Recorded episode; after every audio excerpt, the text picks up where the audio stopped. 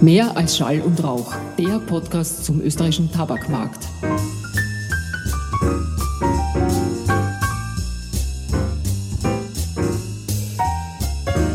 Der heutige Podcast widmet sich der Unternehmensgeschichte der Austria Tabak bzw. JTI Austria und wir begrüßen dazu ein Mitglied der Geschäftsleitung, Ralf Wolfgang Lothart. Mein Name ist Dagmar Bachrich und ich wünsche viel Spaß beim Gespräch. Herzlich willkommen zum heutigen Gespräch, Ralf. Auch von meiner Seite ein herzliches Willkommen, auch an alle Hörerinnen und Hörer. Lieber Ralf, wenn wir pandemiebedingt schon nicht auf Reise gehen können, dann begeben wir uns heute zumindest auf eine Zeitreise. Konkret vom Gestern zum Heute der Austria Tabak bzw. JTI. Wir reisen da immerhin durch drei Jahrhunderte, um schlussendlich im vierten Jahrhundert eurer Unternehmenstätigkeit, also im Jetzt, anzukommen. Ja, wir haben eine wirklich sehr spannende und lange Historie, nämlich schon über 237 Jahre. Beginnen wir am Anfang, nämlich im 18. Jahrhundert. Tabakanbau wurde zum Anfang des 18. Jahrhunderts halblegal bis illegal betrieben in Hinterhöfen, Hausgärten, weiten Fluren, entlegenen Äckern. Auch die Bezeichnung Bauerntabak war im ländlichen Raum ja durchaus geläufig. Wie und warum hat sich die Situation zum Tabakmonopol dann entwickelt? Wie war das? Du hast es, glaube ich, schon ganz richtig beschrieben. Der Tabakverkauf und der Anbau im 18. Jahrhundert war nicht gerade zufriedenstellend oder befriedigend. Vor allem, es gab durch hohe Zölle einen riesen Schwarzmarkt. Die damaligen Herrscher mochten das gar nicht. Dann waren ausländische Handelsmonopole tätig im, im Kaiserreich und auch die Hofkammer, die äh, K&K Hofkammer, die eigentlich die Befugnis über die ganze Sache hatte, hat diese ganze Sache nicht in den Griff bekommen. Daraufhin erließ der Kaiser Karl VI. ein Gesetz, relativ rigide muss man sagen, dass Tabakverarbeitung nur noch in kaiserlichen Tabakmanufakturen erlaubt sei. Der Tabak durfte weiterhin nur in Lizenz angebaut werden und musste dann ausschließlich an diese Tabakmanufakturen geliefert werden. Also wenn wir dann zurückgehen in 1722, entstanden so die ersten Tabakmanufakturen in Hainburg, dann Triest und in Fürstenfeld. Problematisch war noch ein bisschen, dass die gesamte Organisation, was man heute sagen würde, das Management des ganzen Tabakswesens nicht so richtig funktioniert hat. Und deshalb ging man einen Schritt weiter, nämlich 1784 unter Kaiser Josef II., dass man die sogenannte Tabakregie gegründet hat. Das ist fortan komplett von Anbau über die Verarbeitung für den Vertrieb und Verkauf zuständig war, alles unter einem Dach. Heute wird man es das Monopol nennen. Das bedeutet, dass tatsächlich die Tabakregie von Kaiser Josef II. den Grundstein für die Unternehmensgeschichte gebildet hat. Das ist richtig. Es ist im Prinzip die Geburtsstunde der Austria Tabak. Tabakregie hieß es auch noch bis 1995 an sich die Tabakregie und ist dann erst später mit der EU richtig in die Austria Tabak übergegangen. Ähm, ja, und das ist unser, ich sag's mal so salopp, Gründungsdatum. Wir reisen weiter ins 19. Jahrhundert. Wie hat sich dieses Unternehmen im nächsten Jahrhundert dann weiterentwickelt? Ja, das ist eigentlich, man sagt, dass das eine clevere Idee war vom Kaiser Josef II., weil im Gründungsjahr 84, 1784 gab es die Fabriken in Hainburg an der Donau, in Fürstenfeld und in Winiki bei Lemberg in Galizien, das heutige Polen. Zu Beginn des Ersten Weltkriegs, wenn wir den Schritt machen, gehörten schon 30 Fabriken zur Tabakregie, 17 sogenannte Tabakverschleißmagazine, was im Prinzip nichts anderes ist wie der Großhandel und die Verteilstationen, sowie acht Tabakeinlöseämter, wo man den Tabak angebracht hat. Wenn man dann noch ein bisschen weiter in die Zahlen geht, ist so 1852 war im Prinzip die größte Monopolausdehnung der Tabakregie. Und wenn man die äh, K&K Tabakregie damals anschaut, gehörten dazu Venedig, Lombardei, Ungarn, Serbien, Bosnien und Liechtenstein da hatte das eine geografische Ausdehnung von über 700.000 Quadratkilometer. Also es hat das ganze damalige monarchische Reich umfasst. Wo waren in dieser Zeit die Hauptanbaugebiete des Tabaks? Ja, damals war man mehr auf die Monarchie begrenzt und hat deshalb hauptsächlich den Tabak aus Ostgalizien, der Bukowina, Ungarn und der Steiermark bezogen. Wenn man das heute betrachtet, heute beziehen wir den Tabak weltweit aus über 40 Ländern dann ist das schon ein großer Unterschied.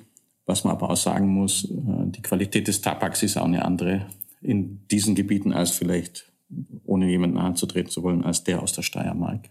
Dennoch in den damaligen Zeiten sicherlich eine logistische Herausforderung bei einem solch florierenden Unternehmen aus der Bukowina Tabak zu bekommen. Ja, du hast absolut recht. Wenn man nochmal, habe es ja vorher erwähnt, die Ausdehnung waren über 700.000 Quadratkilometer. Und da musste natürlich den Tabak aus diesen Gebieten besorgen. Man musste dann aber auch die Produkte dementsprechend verteilen. Das war schon eine äh, logistische Meisterleistung. Und vor allem, wenn man sich überlegt, äh, die Produktion des Tabakes und die Produktion von Zigaretten hat sich stetig, sogar bis in die ersten Jahre des Ersten Weltkriegs gesteigert. Wir sind nun thematisch im 20. Jahrhundert angekommen. Der Erste Weltkrieg war sicherlich eine Zäsur in der bis dahin erfolgreichen Unternehmensgeschichte. Ja, ich glaube grundsätzlich wie für die Monarchie, grundsätzlich war das natürlich auch für, für die Tabakregie ein, ein riesiger Einschnitt und zwar aus mehreren Gründen. Erstens sind natürlich, wenn man die Erste Republik anschaut, von den Ausdehnungen her die Hauptanbaugebiete des Tabaks weggefallen.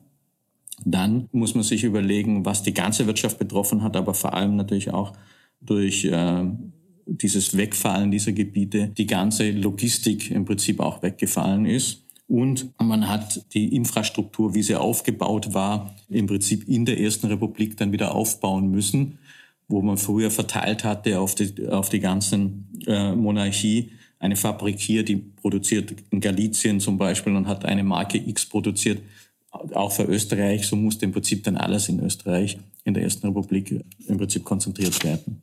Betrachten wir kurz die Trafiken.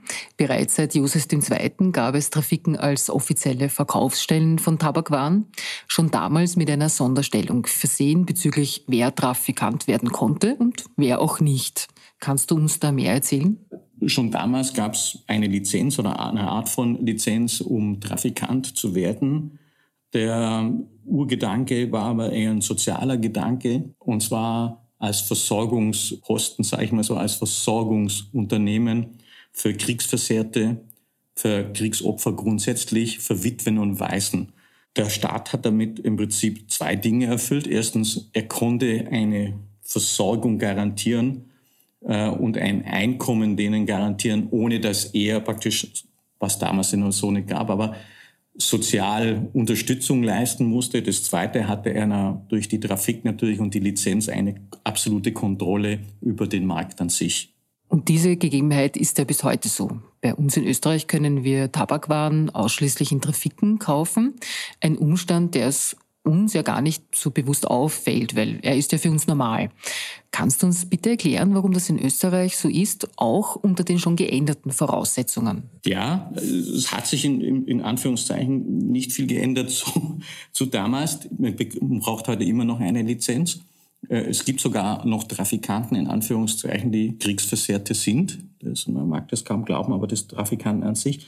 Heute sind es sogenannte Vorzugsberechtigte die Anspruch auf eine oder die sich bewerben können für eine Lizenz vorzugsberechtigte oder ich mag den Ausdruck nicht so ganz Behinderte, aber in, damit man das so richtig erklären kann. Und wenn man heute in die Trafikenlandschaft schaut, sind circa 50 Prozent der Trafiken von vorzugsberechtigten Betrieben. Das ist übergeblieben, sage ich mal, dieses Monopol. Was weggefallen ist äh, aus der ganzen Tabakregie, das war beim Beitritt in die EU das sogenannte Vollmonopol. Das heißt, bis dahin war ja, wie vorher erklärt, die Tabakregie für Produktion, Großhandel und für den Einzelhandel zuständig. Mit Beitritt zur EU 1995 musste dies aufgegeben werden. Das heißt, jetzt gibt es mehrere Großhändler. Man kann auch Produkte in Österreich verkaufen, die nicht in Österreich hergestellt werden. Aber was immer geblieben ist, ist eben das Einzelhandelsmonopol. Was die Tabakregie sonst betrifft, oder Austria Tabak, gab es deshalb auch in dem Zuge im Jahr 2007 eine Teilprivatisierung der Austria Tabak. Zuerst dann Gallagher, ein englisches Unternehmen, und das japanische Unternehmen JTI hat dann Gallagher und damit auch die Austria Tabak übernommen. Welche Vor- und Nachteile hat das Einzelhandelsmonopol, das ja heute noch gültig ist, aus eurer Sicht? Da schlagen zwei Herzen in meiner Brust. Vielleicht kommt auch der Anwalt durch. Monopole sind grundsätzlich ähm, eigentlich immer mit großen Fragezeichen zu versehen, äh, was es die Wirtschaft betrifft. Hier hat es sicherlich den Vorteil, äh, weil Tabakprodukte sind sensible Produkte, dass die in einem Kanal mit dementsprechenden Jugendschutzbestimmungen verkauft werden und auch dort nur zu beziehen sind. Es ist natürlich die soziale Komponente zu sehen. Der Staat, ich sage mal so, erspart sich jetzt heuer ganz viel Sozialunterstützungen oder Mindestsicherungen und sonstiges, indem er Lizenzen vergibt und die Vorzugsberechtigten ihr Einkommen haben.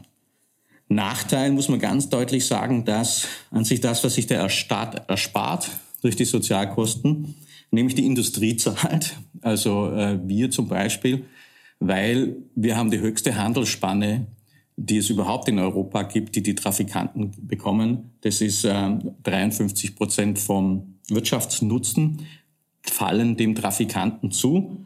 Ich sage immer salopp, wir unterstützen damit 1500 oder fast 2000 Trafikanten, die sonst der Staat mitfinanzieren müsste. Ist ein Nachteil, sage ich als Industrieunternehmen, aber das muss man dann schon im Gesamtpaket sehen.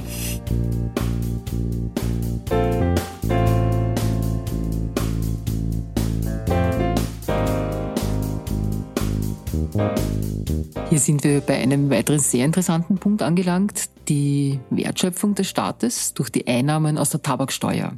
Wie hoch waren die Einnahmen im Jahr 2020? 2020 ist sicherlich, wie bei allen und bei vielen, Covid-bedingt ein Ausnahmejahr. Ein Ausnahmejahr auch für Österreich, was die Tabaksteuer betrifft. Die Tabaksteuereinnahmen waren bei zwei Milliarden. Wenn man die Mehrwertsteuer noch dazu nimmt, hat allein im Jahr 2020 der Staat ungefähr fast 2,6 Milliarden eingenommen im Rahmen des Tabakverkaufs. Damit man das in Perspektive sehen kann, das waren ungefähr 100 Millionen Euro mehr wie 2019. Das liegt aber vor allem daran, dass die Grenzen geschlossen waren und somit kaum ein Verkauf oder kaum ein Einkaufen möglich war von österreichischen Bürgerinnen und Bürgern, zum Beispiel in, in den östlichen Ländern, wo die Tabakwaren einfach günstiger sind. Wenn ich aber das alles sehe, dann muss man dann noch einen Schritt weitergehen. Und ich glaube, das war insoweit vielleicht eine positive Nachricht, wenn man positive Nachrichten hat mit 2020 Covid-Jahr. Das ist selbstverständlich die, äh, die Tabaksteuereinnahmen. Damit sind natürlich auch die Einnahmen der, der Trafikanten gestiegen, weil, wie vorher schon erklärt, der größte Teil der Handelsspanne an die, an die Trafikanten geht. Und wir haben eine große Wertschöpfung, weil der ganze Tabakbereich wenn man das in Österreich anschaut, beschäftigt mehr wie 16.000 Menschen in Österreich. Wir sind mit unserer Reise schon im 21. Jahrhundert, also im Jetzt angelangt. Die Wertschöpfung haben wir gerade erläutert. Jetzt haben wir noch einen sehr interessanten weiteren Themenkreis, nämlich Unternehmenskultur. Ihr habt als Unternehmen mit einer sehr langen und traditionsreichen Geschichte ja schon mehrere Krisen erlebt. Wie durchlebte die jetzige Krise hinsichtlich so mancher Erfahrung aus früheren Zeiten? Gab es schon Lessons learned aus der Vergangenheit, derer man sich vielleicht aktuell wieder bedienen kann? Ja, also wenn man, wenn man die Geschichte anschaut und wirklich die wechselvolle Geschichte kurz vorher angerissen, mal 700.000 Quadratkilometer als Gebiet, man war äh, das siebtgrößte europäische Produzent und Markt überhaupt Tabak dann nach dem Ersten Weltkrieg ein Rieseneinschnitt, im Zweiten Weltkrieg ein Rieseneinschnitt. Also ich, ich würde mal sagen, das Unternehmen ist krisenresistent, krisenerprobt. Was es wichtig ist, ist, glaube ich, und dafür stehen auch die 237 Jahre, das ist, geht immer weiter. Man muss positiv nach vorne schauen. Man muss das, was ist, verarbeiten und, ich sage es immer, aus den Fehlern vielleicht lernen, aus den Krisen lernen Egal was die Krise ist, das wichtigste Ansatz ist bei uns immer, und das hat sich auch ausgezeichnet in der Vergangenheit, die Investitionen in die Menschen, in die Mitarbeiter, das Unternehmerische. Wir sind Unternehmen und wir sind sicherlich nicht, sagen wir mal, hier rein da, um sozial Gutes zu tun, sondern wir sind Unternehmer. Was uns gut getan hat, das ist, dass wir immer das Bekenntnis zum Standort und zum Wirtschaftsstandort Österreich hatten und haben gleichzeitig aber auch in einem großen Konzern mit 40.000 Menschen weltweit sind. Da kann man viel lernen und viel mitkommen. Das bringt einem auch eine bestimmte Sicherheit mit. Wenn ich das einfach sagen darf, man lernt aus jeder Krise, man muss das mitnehmen und wie gesagt, positiv nach vorne schauen. Inwieweit gibt es in einem Konzern, wie ihr einer seid, hinsichtlich der Unternehmenskultur einen Austausch von Japan Tobacco und dem Standort Österreich? Welche sind da die gelebten Gemeinsamkeiten der Unternehmenskultur zum Beispiel? Also ich, ich glaube, die, die Unternehmenskultur, aber vor allem auch die Unternehmenswerte sind die gleiche. Wichtig ist, glaube ich, in dem Fall, dass an sich das japanische Denken nicht arg viel anders ist wie das österreichische, insoweit es ist eher ein langfristiges Denken, eine langfristige Investition, nicht das kurzfristige.